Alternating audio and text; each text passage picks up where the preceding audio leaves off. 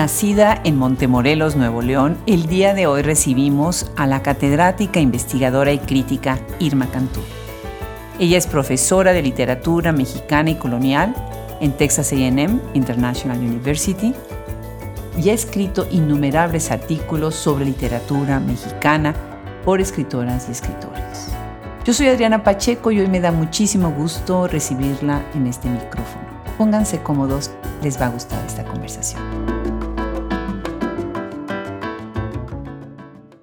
Pues qué gusto tenerlos una vez más en Hablemos Escritoras y en esta sección críticas tenemos de verdad, de verdad fascinantes invitadas y estoy muy contenta ahora de, yo diría que somos como hermanas académicas y tener en este micrófono a Irma Cantú es una verdadera joya, un verdadero gusto. Bienvenida Irma, gracias por aceptar esta invitación.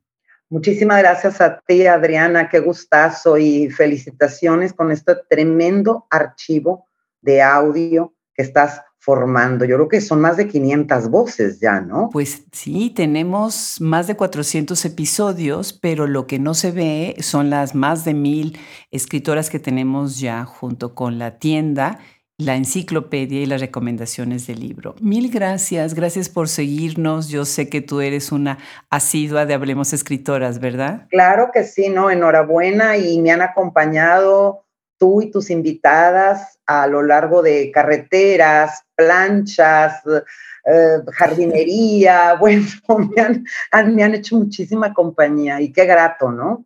Enhorabuena a ti y a tu equipo. Mil gracias en nombre de todos ellos. Muchísimas gracias. Bueno, pues yo me, da muchísima emoción empezar con esta pregunta porque vamos a hablar de una persona que ha sido muy importante para nosotros en la academia, sobre todo estando en Texas, que es Enrique Fierro. Y bueno, pues tú hiciste el doctorado en la Universidad de Texas en Austin, mi alma mater también, pero estuviste con él, él fue tu director de disertación, ¿verdad? Platícanos de, esa relación con una persona tan interesante como Enrique, ¿no?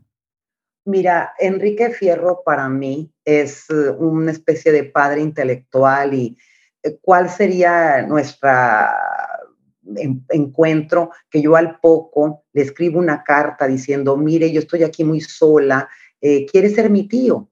Entonces, entonces, y también su señora esposa, que sea mi tía, es que yo quiero tener unos tíos acá.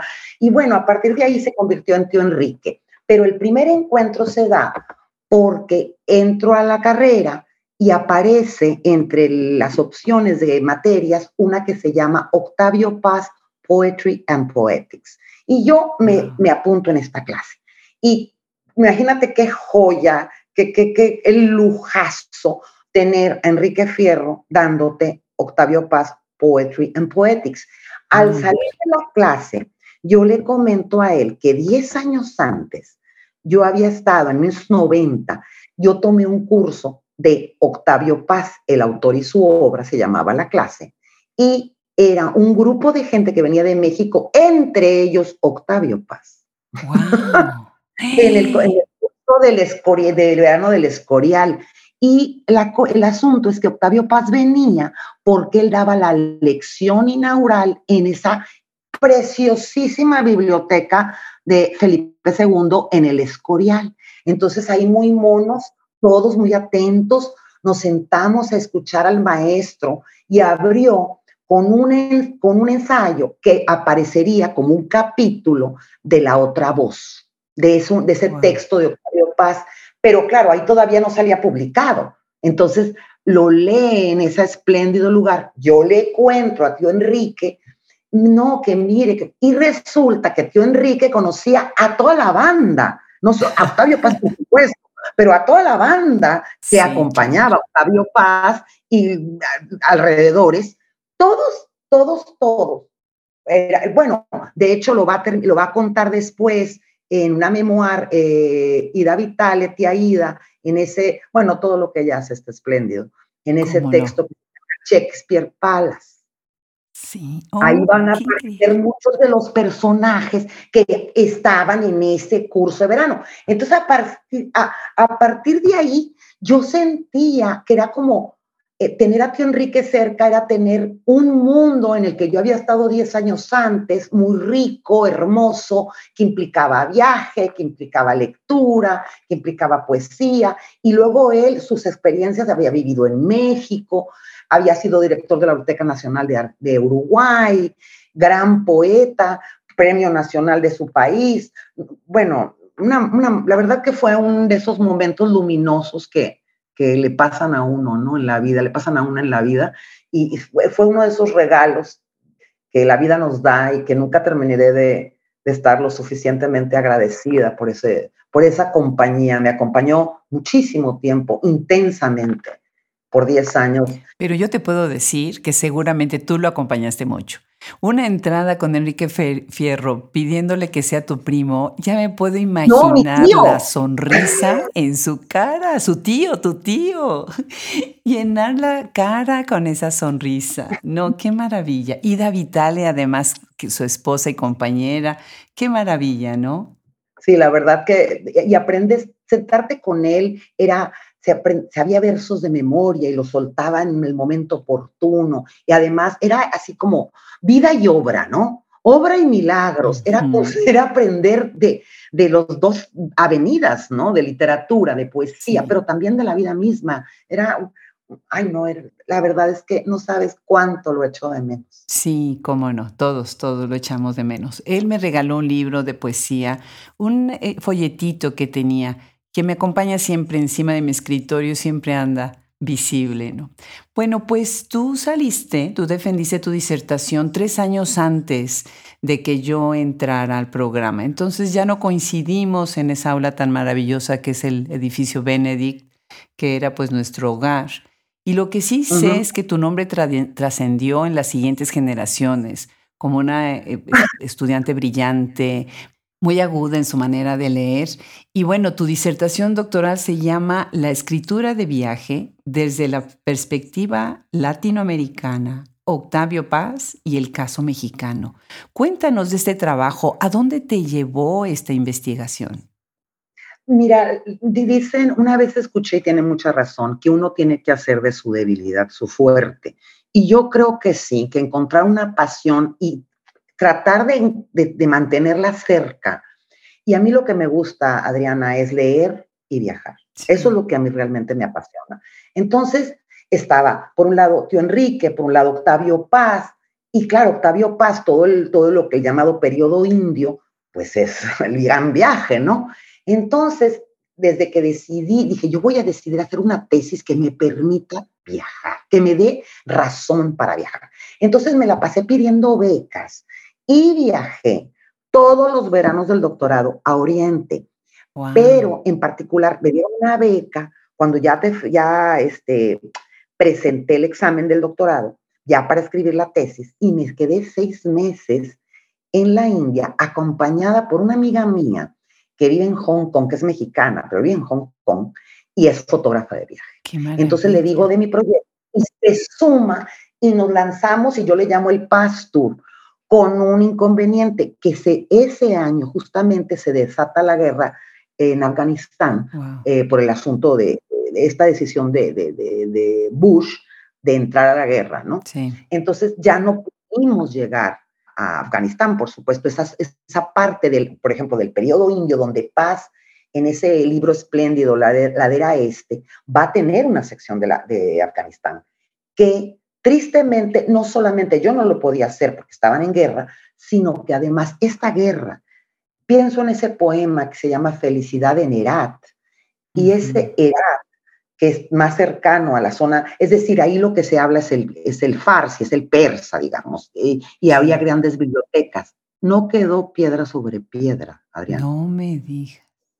Entonces, esta felicidad en Herat de Octavio Paz se iba a convertir para mí en la tristeza de, era, de nunca haber podido llegar y de saber que si llegaba, pues ya no iba a haber nada. O sea, que se destruyó esa ciudad, una de las ciudades que guardaba un acervo bibliotecario arquitectónico, además que daba cuenta del imperio persa. Bueno, todo eso no que se hizo polvo, pues. Entonces, entonces te digo, escribir esta tesis fue también, me dio me dio la India, me dio paz, me dio poesía, me dio Enrique Fierro y David Tale. Bueno, una gozada, la verdad, haber escrito esta tesis en, esas, en, esos, en, esos, eh, eh, en esos cruces, ¿no? Claro, claro, definitivo. Y estamos oyendo ahorita en tu tono de voz que, bueno, eres mexicana del norte de México y, bueno, tú eres de Montemorelos, Nuevo León. Cuéntanos un poco de tu origen, cuéntanos de dónde vives ahora, que estamos las dos en Texas, y cómo es trabajar en el Texas AM. Qué interesante todo tu perfil. Fíjate, Adriana, bueno, yo soy de Montemorelos, Nuevo León. Mi familia, ambos, mi padre y mi madre, son de Montemorelos, familia fundadora de toda la vida. Entonces a mí, por ejemplo, leer Cien años de soledad es como leer la historia de mi familia porque es una familia también como los buen día, de estos que hay nombres de la calle, del pueblo que tienen el nombre de mis antepasados, cosas así, mm. porque son fundadores de este, de este pueblo que en algún punto, fíjate, fue la capital naranjera de México y que cuando cumplió, no me acuerdo qué celebración, no tendría como cinco años, se cumplían de haber llegado las naranjas. Entonces vino el presidente de México y las fuentes del pueblo no echaban agua, sino jugo. Cuando se lo pongo a la gente, me dicen, ¿por qué no lo escribes? Pues porque ya me ganó García Márquez. O sea, cuando dice García Márquez que él es un escritor realista, yo le creo. Es que yo, yo recuerdo que, que, echaban jugo de naranja a las fuentes. Qué belleza. El realismo mágico real. De verdad. Entonces, bueno, a los dos años a, mi padre consiguió un trabajo en el, en el. Él, era, él es una persona brillante, eh, muy capaz y, y, consiguió un trabajo como jefe de mantenimiento y luego fue jefe de obras. Eh, fíjate que cuando ve la película Roma, que el papá de Cuarón era, trabajaba en el IMSS, en de, director de un área, también yo recuerdo a mi padre, somos de la, más o menos de la misma camada, Cuarón y yo. Mi papá también trabajaba en el IMSS en el área de obras de abastecimientos de todo, de todo el IMSS a nivel de Nuevo León. Entonces nos fuimos a Monterrey y, bueno, pues ahí ya me quedé en Monterrey, terminé acá en Laredo porque saliendo de, titulándome del doctorado, conseguí un trabajo en el área de Baltimore y del área de DC. Pues me daba mucho frío y me sentía muy sola y, y bueno, se abrió esta oportunidad y me vine a Laredo. Y fíjate que una cosa que, que me encanta es que nuestros estudiantes pues son fronterizos, entonces están atravesados todos por la migración, por, el, por una historia del sur de Texas, que como tú bien sabes, pues es una historia bastante eh, llena de viajes, de tormentos, de, de, infortunios. Y bueno, tenemos el, el río Bravo aquí a unas pocas millas, entonces pues me da, me da binacionalidad, me da bilingüismo y me da un, un, territorio de tierra de nadie, porque cuando yo voy hacia el sur, me piden un pasaporte, ¿verdad? Y cuando yo voy a San Antonio, que es el norte, también. Entonces estoy en este, en este corredor donde para cualquier lado que yo vaya, se me exige un documento. Entonces, eso te da cuenta de, del, territorio en el que uno está y los estudiantes junto con una tienen esa misma condición. Entonces, sigo en lo mío, ¿no? El viaje, el tránsito, de manera perpetua. Y, y bueno, tener una población, nuestra población en Texas AM, International University, es de más del 95% de, de estudiantes de origen hispano. Sí, sí, sí. Entonces, entonces es una, pues, una maravilla en ese sentido, ¿no? Claro. Y además están ellos buscando, están ansiosos también de regresar de alguna manera a esos orígenes y bueno, cómo se mueven también en esta diversidad y esta, pues esta idea de la minoría. Agradecen muchísimo cuando, cuando está uno también reconociendo esos dos orígenes, ¿no? Es, es maravilloso trabajar con los estudiantes que viven precisamente en esta situación de frontera, ¿no? Qué interesante, qué maravilloso. Ahora, platícanos, eh, una de las cosas que a mí me llama muchísimo la atención es este trabajo tuyo que tienes en el Seminario de Cultura Mexicana corresponsalía de los dos Laredos. Eh, nunca había escuchado de él y sé que eres vicepresidente. Cuéntanos, ¿qué es esto? Fíjate que esta es una organización que en 1942 se va a fundar para, con un acento, eh, una perspectiva interdisciplinaria. Se maneja cultura, se maneja artes visuales, literatura, poesía y también ciencia. entre los miembros fundadores están Manuel M. Ponce, eh, Mariano Azuela, y bueno, por supuesto, ves la foto, la foto de la fundación, y aunque hay otras mujeres, destaca, por supuesto, la presencia de la mexicana más global, ¿no? Frida Kahlo. Está en esta, en esta fundación de este seminario. Y este seminario lo que hace es tener corresponsalías a lo largo del orbe. Y hay corresponsalías en París, en Roma, aquí y allá. Y gracias a Minerva Margarita Villarreal, la poeta regiomontana, por cierto, también de Montemorelos, ¿eh? que es regiomontana ni que ah. nada, es como yo, es de Montemorelos.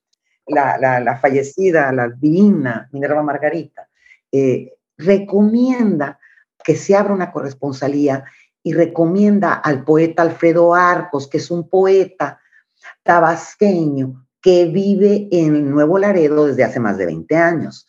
Y es una persona, bueno, es de las personas más, eh, es un lector voraz y, una memoria de elefante, ¿no? Para todo lo que tiene que ver con poesía. Entonces, él abre esta corresponsalía y me invita a ser parte de este grupo. Y yo, bueno, muy bien, me sumo a este grupo y al poco me, me dice, oye, ¿por qué no hacemos la corresponsalía que sea de los dos laredos? Y así podemos traer a nuestros invitados, miembros, del lado mexicano y del lado americano. Y yo, claro que sí, entonces como vicepresidente y él de como presidente, él está del lado mexicano en la Universidad eh, de Tamaulipas y yo del lado americano. Entonces, a veces van a México, a veces vienen a, a, Calaredo y a Nuevo Laredo. Entonces, hace una experiencia maravillosa porque, bueno, hemos tenido, por ejemplo, gente como Silvia Torres. Silvia Torres es una mujer que es astrónoma y mm. es increíble. Es la presidente de la Asociación de Astrónomos de Internacional. Y es mujer. Y es mexicana. No, no, una maravilla oírle hablar a ella sobre la astronomía, porque siendo su campo la doctora Silvia Torres, pero además desde el punto de vista de los mayas, es alucinante, una maravilla. Entonces, pues muy contenta porque entramos en contacto con muchísima gente que participa en este seminario y es así como, como van circulando a lo largo de las corresponsalías. Entonces, pues es un, encontrarse con estas personas de tan diversos campos, arquitectos como el arquitecto Felipe Leal, que fue el que remodeló la, Alameda, el Monumento a la Revolución, eh, no, bueno, Jaime Morera, que es experto en arte colonial, una maravilla. Ha sido una muy linda experiencia. ¿Y de qué manera lo difunden todo lo, lo que hacen a las redes en general o a la comunidad en general? Lo que hacemos es convocamos a los medios de aquí de, nuestra región y que siempre nos apoyan y hacemos conferencias y los estudiantes acuden y también está abierto al público. Entonces viene gente y se arman la sesión de preguntas y respuestas, siempre es tan enriquecedora. Y claro, es, se abre una puerta para esta región de tener acceso a estas personalidades que viven en muchas partes del mundo y que trabajan eh, campos que nos quedan pues tan lejos, como sería la astronomía, como sería el, arte de los monasterios, cosas que realmente nos deja, bueno, los historiadores, es, de verdad es que ha sido una experiencia muy enriquecedora y la gente viene, entonces circula. Y, a mí me gusta la idea que ellos sientan que su cultura de origen mexicana, su cultura madre, tiene esta riqueza porque a veces ya estando acá, si no estamos en eso, empiezan a tener la sensación de que del otro lado son balazos y son como mm, explosiones. Bueno, es algo más que eso, hay más que eso. Claro. Fíjate que me haces pensar, ah, fuera del micrófono, antes de que empezáramos a, grabar el podcast de Ida Vitale, los, los invito a que nos escuchen en el episodio 250. Una de las cosas que platicamos fuera es cómo ella vio la transformación de Texas y de esta zona, de cuando ellos llegaron a toda la actividad que ya hay hoy en día.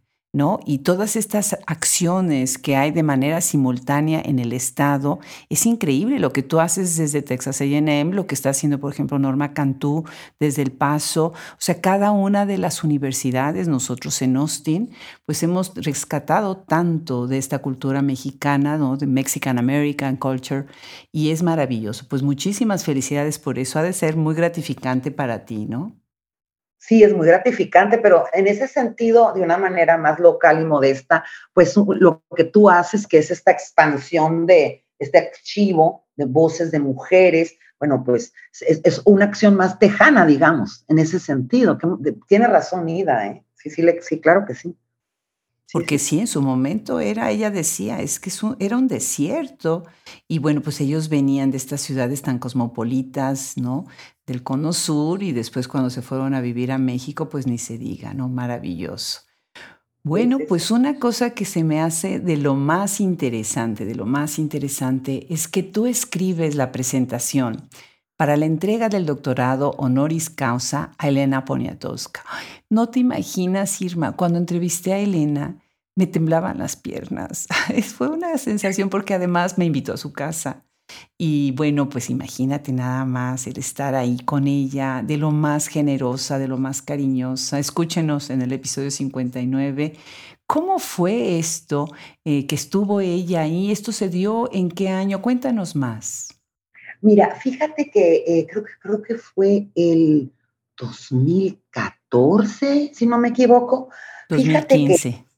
2015. Fíjate que eh, del periódico El Mañana, eh, la señora Ninfa de Andar y Ninfa Cantú de Andar, su hija, estaban muy interesadas en, en, que, en, traer a Elena. Entonces, en ese tiempo, el presidente de la universidad era el doctor Ray Keck y este señor que habla un es perfecto español, su disciplina, sorprendentemente, es el área de los siglos de oro. Entonces, es español. Entonces él también estaba como muy, muy, se suma a esta idea. Y en eso que están platicando eso, bueno, ya que se, que había, que se había confirmado, porque eso pues tiene que ir al chancellor, o sea, uno no puede entregar un doctorado sin que pase todas las autoridades, no solamente de nuestra universidad aquí en Laredo, sino de todo el sistema Texas A&M. Entonces, ya que habían logrado que, que sí, que, era un sí, por supuesto, pero bueno, ya para ese momento ella ya, ya era un premio Cervantes, pero además ella ya había recibido otros muchos. Y en una de las conversaciones les digo, oigan, sí saben ustedes que en el protocolo alguien tiene que hablar sobre, sobre él. Ah, bueno, tú, pero esos son cinco días antes. Entonces, cancelo todas mis clases. Y dijo, bueno, pues no. Y, me dio una encerrada. Y lo que hice, en la vida yo había escrito, se supone que la persona que hace México, que trabaja del teatro mexicana, tiene que hacer así una especie de, de razonamiento sublime de por qué ella merecería tal doctorado, ¿no? Y me puse a ver cuando le dieron el doctorado en España, en la Complutense, dije, bueno, voy a ver cómo es este protocolo. Ay, Adriana, cuatro horas hablaron dos expertos y sonaban cornetas y, ay Dios. Y yo me dijeron, bueno, no sé, pero en 25 minutos tienes que mencionar sus logros. o sea, cuatro horas. Jesús, bueno, total. Escribo esto y no sabes qué enorme satisfacción. Era la primera vez que lo hacía y voltea y me dice cuando termino, nadie había escrito nada más lindo sobre mí y sobre mi obra. Muchísimas gracias.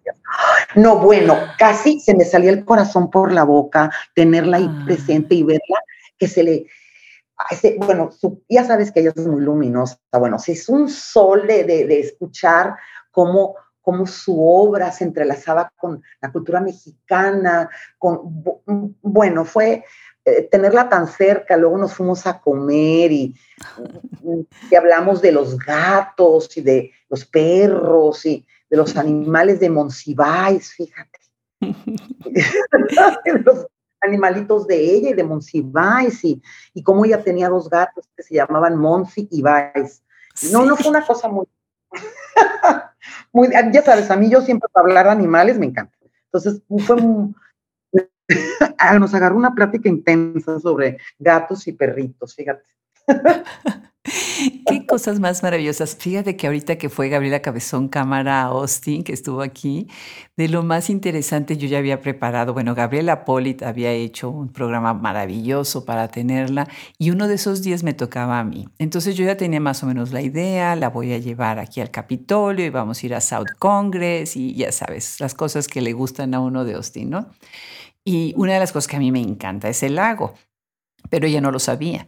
Entonces me dice, en vez de llevarme a estos lugares, me dice, a mí me gustaría ir a hacer paddleboard o kayak en el lago. Y bueno, pues imagínate, Irma, toda la mañana metidas viendo tortugas y plantas en el lago. Fue la experiencia más surrealista, más maravillosa del mundo. Así te imagino a ti con Elena. Amiga, a mí Gabriela Cabezón Cámara me parece una de las mejores plumas del Cono Sur, sin duda. Y ahora que me cuentas esta anécdota, ¿sabes qué? Me la imagino perfectamente porque si uno lee las aventuras de la China Iron, la, la, recuperación del espacio y del paisaje de la pampa que hace Gabriela Cabezón Cámara, de, es, sublime, qué cosa más maravillosa. Entonces, sí, perfectamente me la imagino a ti y a ella en el, eh, viendo tortugas y remojándose. Y, vamos, es más, me parece tan fiel. A, ahora sí, empata perfecto con lo que uno lee, esos espacios espléndidos que ella recrea en, esta, en este texto. qué lindo texto, ¿verdad? Sí, sí, sí. Eso es una mujer muy congruente con su agenda, con lo que ella opina. Y eso es muy valioso porque se ve en, el, en la obra, que además es un talento maravilloso. ¿no? Y bueno, pues quisiera pasar a un tema que me encanta, Fíjate, Irma, que tuvimos también de visita a Laura Esquivel y ya lo he contado en este micrófono en otras ocasiones, la respuesta que hubo con la gente, emocionadísima.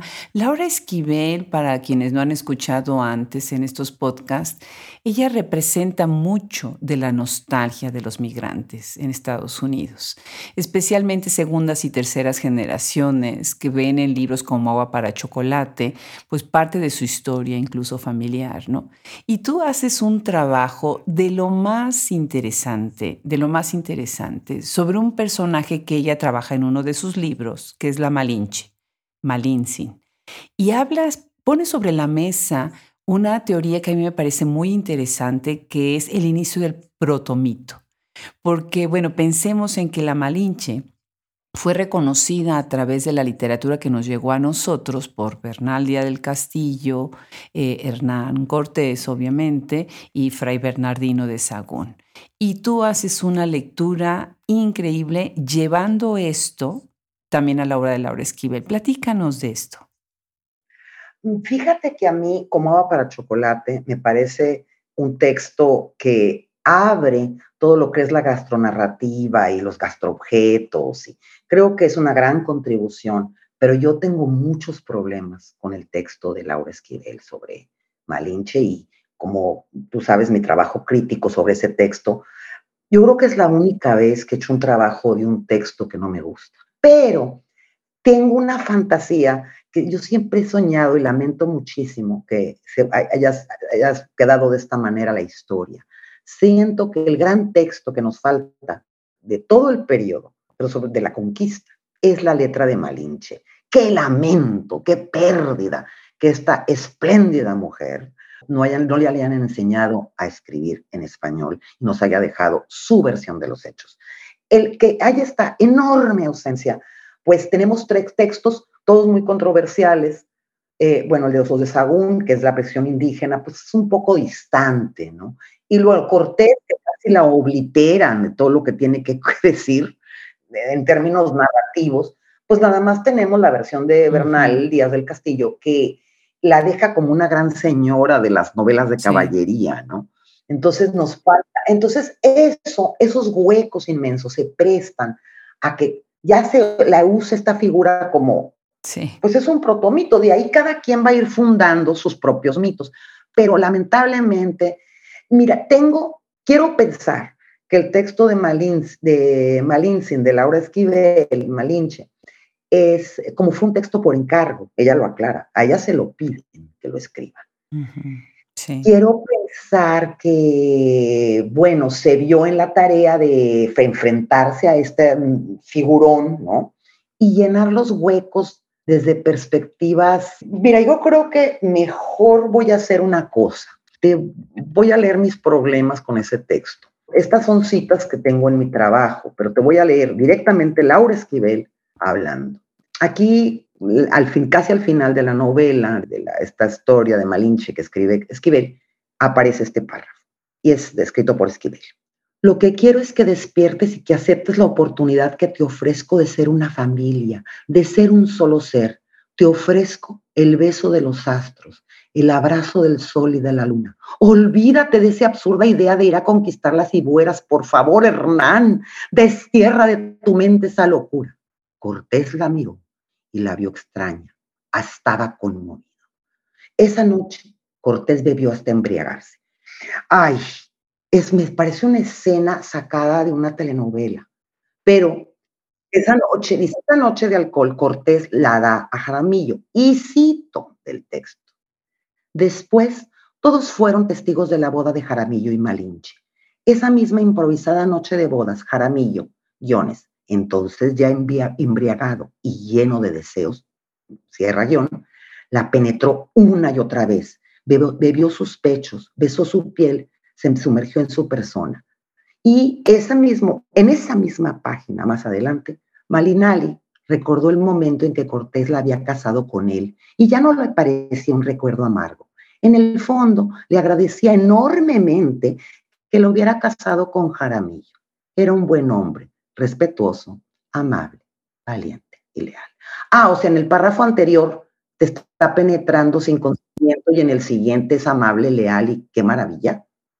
No, me causa, tengo problemas. Ahora, dicho esto, aquí viene lo bueno. Por eso, de hecho, por eso escribí este texto, porque dije, no, esto no lo puedo dejar pasar. Esta es cuando Cortés tiene sexo con Malinche y esta es la descripción. Es la primera vez que tienen, y dice, la poseyó salvajemente. Y cito, de la manera en que su miembro empujaba y abría la apretada vagina de la niña. No le importaba que su pasión y fuerza lastimaran a Malinali. En cada arremetida, Malinali sentía cómo el torso desnudo y velludo de Cortés rozaba sus pechos y le producía placer. Si esto no les parece problemático, a mí me parece una apología de la pederastia. Sí. O sea, me parece, a mí me causa mucho conflicto y sobre todo, otro de los conflictos que se suman al texto mismo, es que en la versión en inglés tiene una ruedita en la, portada, una calcamonía que dice WSP, que es, es Waldorf School of Pittsburgh, que es una escuela, digamos, en términos donde ahora se dice FIFI, en mi época era fresa, y ellos hacen una selección, una selección de textos para los diferentes Heritage Months. Y este es el texto para que los niños de middle school conozcan el mundo hispano. ¡Ay, Dios mío! Entonces, no podía con esto, entonces dije, no tengo que escribir, tengo que escribir que, bueno, Malinche ya pasó de, de, ser traidora, ahora ya es un personaje romántico de telenovela, donde se romantiza la violación de menores, ¿verdad? O sea, y a todos se nos olvida su condición de esclava.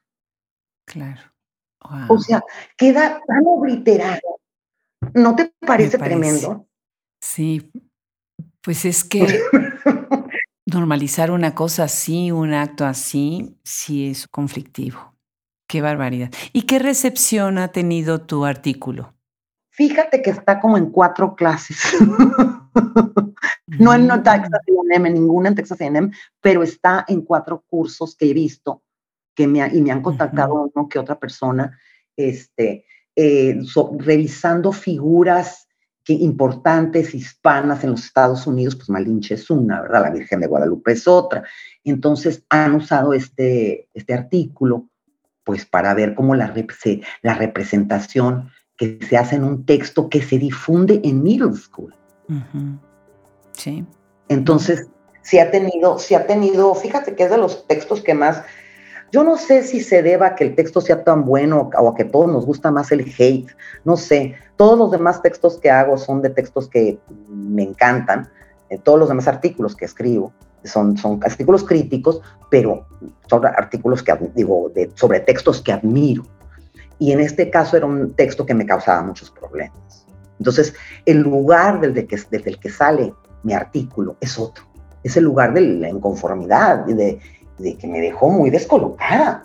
Pues yo creo que la crítica tiene exactamente esa función, ¿no? O sea, se hace una lectura de los textos más a profundidad y reconoce marcas, eh, situaciones como lo que tú estás haciendo, que a veces pueden pasar como normalizadas o impercibidas por el lector, ¿no? Eso es lo importante. Por ejemplo, y tienes razón, o sea, tus otros textos que, revisamos para esta, esta invitación y esta entrevista, eh, tienes pues casi siempre como que está este análisis a regresar puntos interesantes de la obra de los escritores. ¿no? Ahorita estoy pensando ya en esto que escribiste sobre Julio Cortázar, en donde además rescatas una obra que casi no se lee y casi no se menciona, que es Los autonautas de la cosmopista. Y ese es un texto muy interesante porque está escrito con la que fue su esposa, que además por breve tiempo, que es Carol Dunlop, y está escrito cuatro manos. Y obviamente esta cuestión del viaje, que ahorita al principio de la conversión hace sentido, esta pasión tuya por el viaje, y acá estás rescatando pues algo de este escritor que para muchos pasó a la historia por Rayuela y Tantán, ¿no? Que, que no ven otras de sus obras, o tal vez Bestiario y tal vez Casa Tomada, ¿no? Y cuéntanos, por ejemplo, de este, de este artículo, de este análisis que haces. ¿Por qué escribir sobre esto y hacerlo precisamente de este específico texto? Mira, yo creo que los lectores en español, todos le debemos algo a Cortázar, en el sentido de que leer a Cortázar nos hace amar la lectura y nos da mucha felicidad. Pero yo creo, en ese sentido, todos queremos, como él puso, queremos tanto a Glenda, pues todos queremos tanto a Julio, ¿no? Ahí tenemos un crush todos en algún momento de nuestra vida lectora, con esos espléndidos cuentos. Fíjate que este texto es de la última fase de la vida de Cortázar. Ya él es un hombre, ya, yo creo que ya está diagnosticado, está enfermo. Todavía no está diagnosticada su esposa, que, finalmente va a tener un diagnóstico de cáncer también, pero es fulminante, una cosa terrible. Entonces, esto es previo a eso, pero es como que creo que es el penúltimo texto de Cortázar. Y es, ellos lo que hacen es boicotear todo el género, completamente. Normalmente un viaje, sobre todo el viaje, el travel writing tradicional, demanda cierta exotización, ¿no? Que vayas lejos, que recorras mucho. Ellos deciden hacer 33 días, van a ir de París a Marsella y van a parar en dos, en dos parkings, en dos estacionamientos de, de áreas de descanso, e, en una van, y van a dormir en la van, excepto por uno de los tramos que van a dormir en el hotel, todos van a dormir en la van y van a parar. Entonces esto ya es una burla, o sea, porque van a ir a, Marsella en 33 días. O sea, el traslado 33 días. Entonces, parándote dos veces en el día.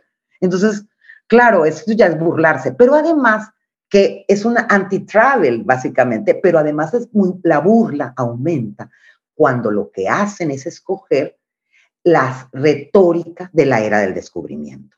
Entonces, usan todo esto, esto como lo hace Humboldt, ¿no? Que Humboldt te empieza a escribir y esta hoja y la hormiga, y en una escena está Cortázar sentado en una silla de tijera, ¿no? Y ve pasar una hormiga con una hojita y se arranca con la retórica de Humboldt. Entonces, entonces es muy gracioso, es muy divertido. Y fíjate, ahí también, qué cosa tan extraña, suma las manos de una mujer. En un autor que bueno, sabemos por Vargas Llosa, cuando hacen la recopilación, que es que es Alfaguara, que hacen los cuentos completos, donde la entrada la escribe Vargas Llosa. Y allí, básicamente, Vargas Llosa de entender que él no dejaba que Aurora Bernardes, su, la mujer de, bueno, casi estuvo toda la vida con él, escribiera. cómo ya al final a otra mujer sí se lo permite más joven. Eso por una parte me parece interesante, pero a mí sobre todo era lo del viaje. Ahora, dicho esto con respecto a Cortázar, yo creo que Cortázar nos ha dado las, de las mejores páginas en español que se escribieron en el siglo XX, pero yo creo que es un gran cuentista y un gran escritor de fragmento. Fíjate que con la edad, Adriana, ya Rayuela vale por, por los capítulos como el capítulo 7, que es una de las mejores hojas en español. Pero ya como novela, como entramado narrativo, ya me queda muy lejos. Ya no me convence Oliveira, que es este hombre que no hace nada. O sea, ¿qué hace? Bueno, se supone que es escritor, pero yo no lo veo que escriba.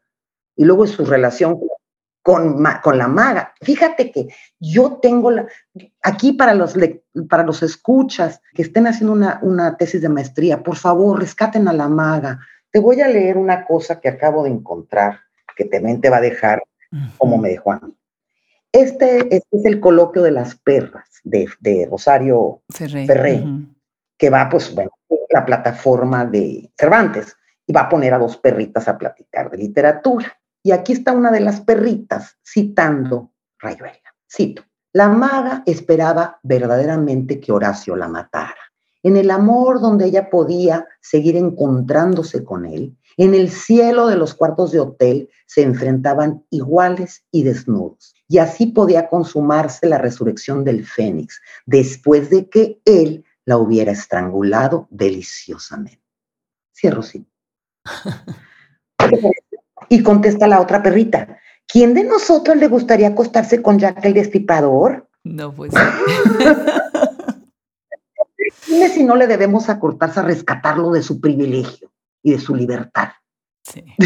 No, es buena sugerencia para los estudiantes que después andan buscando qué tema y qué personaje recuperar, ¿no? Abierto para tus escritoras que participan y las que nos escuchan. Por favor, Necesitamos un adendum donde se tomen estas escenas, se reescriban, se lo debemos a Cortázar, a ese gran cuentista, a esas grandes páginas, hay que salvarlo de sí mismo, de estos, de estos patinazos, ¿verdad? Patriarcales, ¿no? ¿No te parece, Adriana? Se lo debemos, se lo debemos a la maga. Claro que sí, y mira que ahora que se está hablando tanto del boom, ¿no? Que si de hablar del boom o no hablar del boom para las escritoras, que bueno, es un término que, bueno, se está usando por muchas otras razones, pero obviamente la, la, relación con el boom de los 60, 70, pues una de las cosas que se ha dicho es eso, ¿no? Ese movimiento tan masculino, tan hasta algún momento misógino en algún momento. Pero si es una apología del feminicidio. Sí, claro. Qué terrible. No, no, ahora sí que salvarlos de ellos mismos, ¿no? De lo más interesante. Pues déjame moverme a otras áreas de tu investigación que se me hace muy interesante. Fíjate que una de las palabras que a mí más me inquieta en nuestro idioma español, traducción al inglés cuando tratas de, traducirlo en inglés, es la palabra bruja. Y bueno, se podría hacer alguna cosa así como kilométrica acerca de este término. Y me encanta cómo las escritoras han usado el término de tantas maneras, ¿no? Y bueno, pienso por ejemplo en Brenda Lozano o en Sara Uribe, dos plumas maravillosas y exquisitas. Y bueno, tú estás haciendo lecturas sobre sus obras y también me, me encantó encontrar esta ponencia que tienes sobre brujas y lo que es el término witch. Me gustaría saber un poquito más sobre esto. ¿Cómo entras en diálogo con ellas y con el término? Fíjate que es, mi, proyecto de investigación. Entre otras cosas, me interesa mucho el reclamo. Es decir, estas palabras que se han usado contra nosotras, que en realidad esconden el poder femenino. Porque lo que brujas, lo que es una bruja, es una acusación. Eso es lo que es, nada más. Es una acusación contra quién? Contra cualquier mujer que ostente algún tipo de poder, sea económico, sea político, sea porque maneja hierbas, porque tiene un conocimiento de su ecosistema profundo, porque tiene un conocimiento del cuerpo de la mujer. Entonces, en un sistema patriarcal, todos esos conocimientos son las piedras de toque del terror. No les parece, no les gusta este poder. Entonces, bruja, ahí viene la acusación. Entonces, en ese sentido, en ese sentido, a mí, me, a mí las brujas me encantan. Y yo, toda la gente, mujeres como tú, como yo, bienvenidas brujas. O sea, todas son unas mujeres que hechizan con la palabra, que saben cosas, son brujas. Entonces, es al revés. Pero claro, el patriarcado se encarga de que, de que es mejor no recibir la acusación. Entonces, es mejor no tener poder. En ese sentido, y entonces en ese sentido a mí me interesa mucho, por supuesto, la gran, la obra cumbre teórica es Silvia Federici, que es inigualable, con Calimán y la Bruja. Pero lo que estoy haciendo yo es, bueno, leer muchísimas cosas de investigación sobre las brujas, leer archivos de la Inquisición, quiero, porque me interesa el, el lado hispano, porque sí tenemos mucha investigación, las brujas de Salem, por ejemplo, hay muchísima investigación, pero de las brujas hispanas, de las acusaciones serias, ¿eh? Me interesa eso y me interesa la representación que están aconteciendo en textos como el de Brenda Lozano. Es un texto muy interesante, porque da, lo que nos da Brenda Lozano es al final nos entrega una joya de la sororidad. Entonces, de, esta, de esta fuerza que nos debe unirnos. Y por supuesto, temporada de huracanes, ¿no? Qué obra maestra. Claro. Que también ahí. De Fernanda Melchor. La bruja. Y en ambas son un feminicidio, ¿eh? Un brujicidio. O sea, de Fernanda Melchor, en ambas es un brujicidio. O sea, se cargan a una, a una supuesta, o sea, persona que tenía ciertos poderes. Y ambos también eh, de, de la comunidad trans. Entonces, hay varios personajes ahí alrededor. También hay otra escritora mexicana que se llama Alma Mancillas. Fíjate que ella vive en Estambul y cuando descubrí que vivía en Estambul, y yo he ido muchas veces a Estambul, me di cuenta después de que había llegado, pero mi próxima ida a Estambul, espero encontrarla. Ella tiene dos textos también sobre brujas. Y bueno, este, este texto es Verónica, Verónica Murguía sobre el cuarto jinete, que no es una bruja bruja, pero es una cicatricera, que también esta cicatritera entraban en las acusaciones. Fíjate que hay otro aspecto interesante con, respecto a Estados Unidos, México. Siempre se hablan de las de Salem y también hay unas brujas, hubo unas, unos trials, unos juicios en Abiquiu, México, cuando era México. Oh, wow. Y nunca se habla de eso. ¿Por qué? Porque acá, por eso no se habla tanto también, porque no acabaron en muerte sino que muy al contrario, se les acusa, se les encierra y la Iglesia Católica manda a sus eh, emisarios, a sus autoridades inquisidores a esta zona del DF. Los manda y descubren que, no, que estas mujeres no son brujas y son liberadas. Entonces, muchas de las episodios, hay muchas acusaciones, ¿eh? pero no terminan no terminan, Adriana, en muerte. Por eso también son menos conocidos. Pero sí terminan en el afán de encontrar la marca del diablo. Bueno, se acusaba una muchacha joven, pobre y bonita. Se la acusaba y pasaban 13 caballeros, sacerdotes, autoridades a revisarla. Claro, claro, por supuesto. No terminaba en muerte, pero el manoseo, ay, disculpe usted. Luego, no, no, usted no es bruja, pero ya, por supuesto, ya había pasado por un abuso, ¿verdad? Que no se entendía como abuso, al contrario, al contrario, se entendía como la salvación, porque si el pueblo hubiera, hubiera acusado, lo hubieran linchado. Entonces la Inquisición las rescata, comillas, de ese linchamiento a través de procedimientos abusivos. Es muy complejo, ¿eh? pero es un tema que me apasiona y estoy trabajando esos textos que mencionas, estos otros que te menciono. También está eh, una novela de Daniel Saldaña París. París. Eh, de hecho, en este trabajo que estoy haciendo son escritores hombres y mujeres, pero que trabajan el tema de la bruja. Qué interesante. No, pues me va a fascinar leer ese estudio. Qué maravilla. Tienes que regresar al, programa cuando salga tu libro y tenemos que hablar más del tema. Fascinante, fascinante. Irma, una de las personas que tenemos en común, un amigo mutuo, es Osvaldo Estrada. Y bueno, viene una sorpresa, no, no, no te imaginas, Irma, qué cosa más maravillosa está planeando eh, sobre Rosa Beltrán, que está haciendo Osvaldo Estrada con un grupo de, gente que adoramos la obra de, de Rosa Beltrán. Y bueno, pues yo sé que tú has trabajado mucho con él en cuestión de tema de género en la literatura mexicana contemporánea. Cuéntanos un poco de estas redes, de cómo ustedes están pues haciendo todas estas publicaciones y hablando de la evolución de esta escritura, ¿no? Desde que ustedes escriben en el 2015 a, a la fecha, ¿no? Fíjate que tengo una enorme fortuna, esa es otra de las fortunas que tengo. Grandes amigos, y soy madrina en sus bodas, ¿eh? además. grandes amigos que trabajan literatura. Entre ellos, Osvaldo Estrada, que me ha invitado a colaborar con él. Él de verdad es una persona gran sensibilidad sobre temas que tienen que ver con mujeres y además nos ha resultado un tremendo, que trabaja temas además que me interesan como en la migración. Entonces, he colaborado mucho con él en asuntos de género y también va a salir un artículo en mayo por la Ban, Banle, este, este journal de la, eh, de la Academia Norteamericana de la Lengua, y es un artículo que escribo sobre la obra de Estrada como escritor. Nos ha salido tremendo escritor. Le, te digo. Sí, sí, yo presenté uno de sus libros, sí. Sí, leí tu reseña. Fíjate que sí. Y está citada en mi trabajo. Así es que sí, sí te la... Ay, gracias. Entonces, este, te digo, eh, nos tiene estas dos vías, ¿no? Por un lado, el ser un gran crítico y un gran profesor, y por el otro, pues tener este escritor que, fíjate que a mí la obra de Estrada como escritor es como si, como Rulfo pasado, en versión aliado.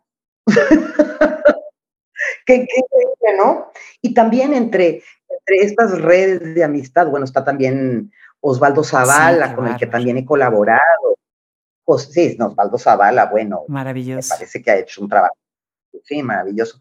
Entonces también he colaborado con algunos trabajos con él, también con Sara Pollack, eh, traductor y poeta, en, con el por hábito. Entonces te digo, me siento muy contenta de contar con el consejo, el apoyo y la consideración de personas a las que admiro como críticos, ¿verdad? Y que además esa admiración, ¿verdad? Pues me parece un, buen comienzo para una amistad, ¿no?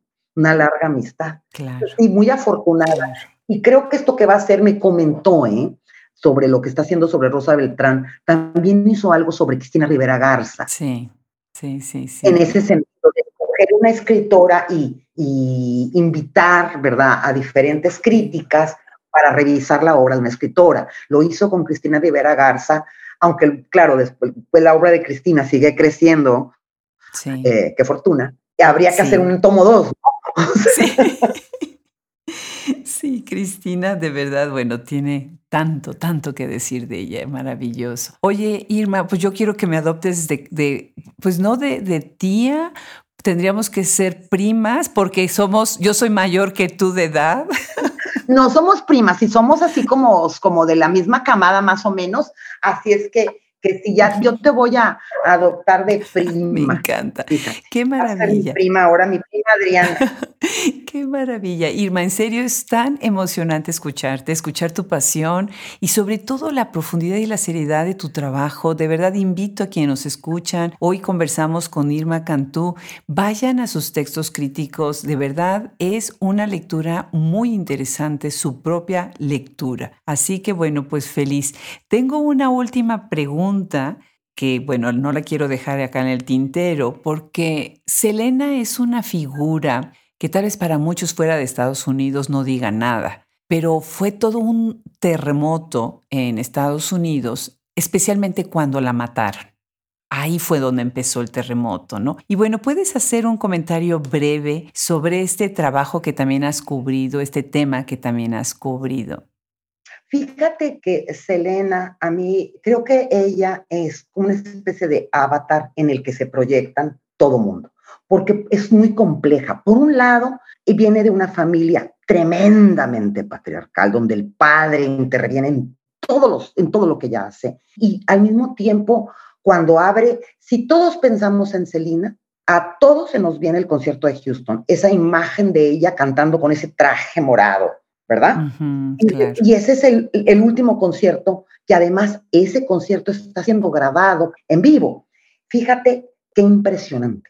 Sale en una carruaje de quinceañera con un tejano emblemático blanco con sombrero Stetson que la sube al escenario para abrir con las voces negras, es decir, Gloria Gaynor, I Will Survive, y Donna Summer, y, y allí es un cruce bien interesante. Todo ese carruaje es el patriarcado, es todo lo que viene. Y esas voces negras es el, es el, el momento más progresista, porque después de los años 60, los derechos civiles, viene el disco. Y el disco empezó a vender más que los Rolling Stones en los 70. Entonces, la famosa disco Demolition Night que crean los supremacistas blancos para destruir esta pasión que despierta el disco. ¿Y cómo qué hace Celina? Nos trae a los dos. Y por primera vez, la comunidad trans que canta incluye a una mujer hispana en las representaciones en los bares en Texas. Fíjate nada más qué cosa tan impresionante. Otro, su muerte que nos va a traer.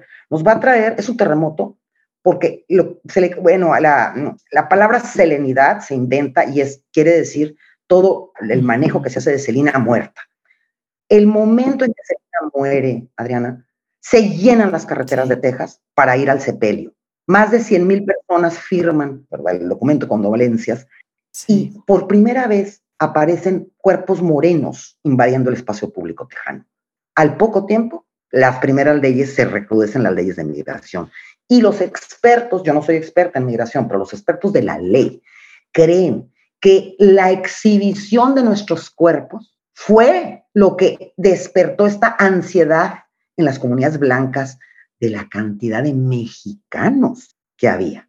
Entonces, en ese sentido, ella va a encarnar a los migrantes, va a encargar a los Mexican Americans, va a encarnar a las afro, y a todo el progresismo de, la disco y todo esto. Va a encarnar a la hija religiosa, la hija que obedece al padre. Y ella lo dice en una entrevista con Cristina Saralegui, que su padre la golpeaba y dice, pero es que son nuestros padres. Y you know. Mm, wow. O sea, entonces tenemos, este el nivel de complejidad de su figura, ¿verdad? Que, que permite que todos encontren, todos seamos Celina en algún punto, como migrante o como mujer o como hija o como, mm, vamos, ahí van a, va, va, a haber una riqueza de cruces mayor que ella misma. Una cosa es increíble lo que logra Celina. Y en ese sentido, pues, ¿cómo no? ¿Cómo no? Celina Forever, Adriana, Celina Forever, esta jovencita. Que además la asesina su peinadora. O sea, una persona que la había conocido de una manera, pues diríamos que íntima, pero no en esta cuestión de intimidad, sino en esta relación de, la persona que te toca, te acaricia el pelo, que está ahí mientras te está peinando, conversando. ¿Sabes que ella le decía ma? A, a su asesina le decía ma. Entonces, por un lado está el padre, que es esta figura tremenda, y por otro lado, Ma. Ella tuvo que hacer algo que a nadie, se le ha pedido. Siempre hablamos del crossover, ¿no? Ya hablamos ahí de Shakira y de tantas otras. Ella tuvo que hacer un cross back over. Tenía que triunfar en español, un idioma que ella no sabía y que tuvo que aprender. Triunfar para que traerla al inglés. Fíjate nada más que terrible. Eh, esa es la única cantante y ya estaba en ese camino y claro, la alcanza la muerte, la alcanzan estos tiros dados por esta, esta mujer a la que ella le llamaba Ma. Qué cosa más terrible. Siempre, y yo siempre digo que Celina es, es como el Río Grande por, gran, por, su, por lo grandiosa que fue y brava, ¿no? Ella nos conjunta en estas aguas y siempre cierro pensando en esos murmullos que su muerte todavía se escuchan como los murmullos de Rulfo, de Pedro Páramo, ¿no? O sea, es una hija de esos murmullos. Qué terrible. Qué maravillosa manera de hablar de ella. Qué increíble. Mil gracias, Irma. Qué preciosa conversación. Muchísimas gracias por sumarte. Hablemos escritoras. Necesitamos tantas voces que nos hagan así emocionarnos con la literatura como tú lo haces. Pues te mando un abrazo desde acá cerquita, desde Austin. Y bueno, pues ya sabes, este micrófono está abierto siempre para ti.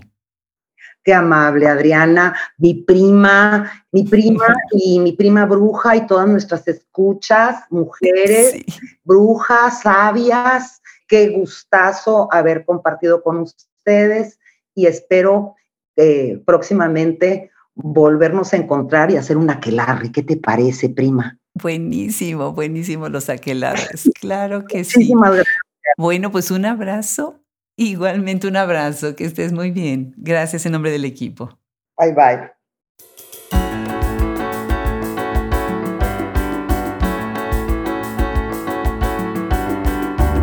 ¿De qué manera podemos agradecer estas conversaciones con personas que son lectoras detalladas a profundidad? Muchísimas gracias Irma Cantú por estar en este proyecto y muchísimas gracias a todos ustedes, a los que nos escuchan cuando van de un lado a otro, cuando lavan, cuando planchan, cuando cocinan, cuando estudian. Muchas, muchas gracias por ser parte de Hablemos Escritoras. Gracias también a quienes están tras bambalinas haciendo todo este proyecto. Ellos, todos nosotros, somos Hablemos Escritoras. Yo soy Adriana Pacheco y nos escuchamos muy pronto en el próximo episodio. Hasta la próxima.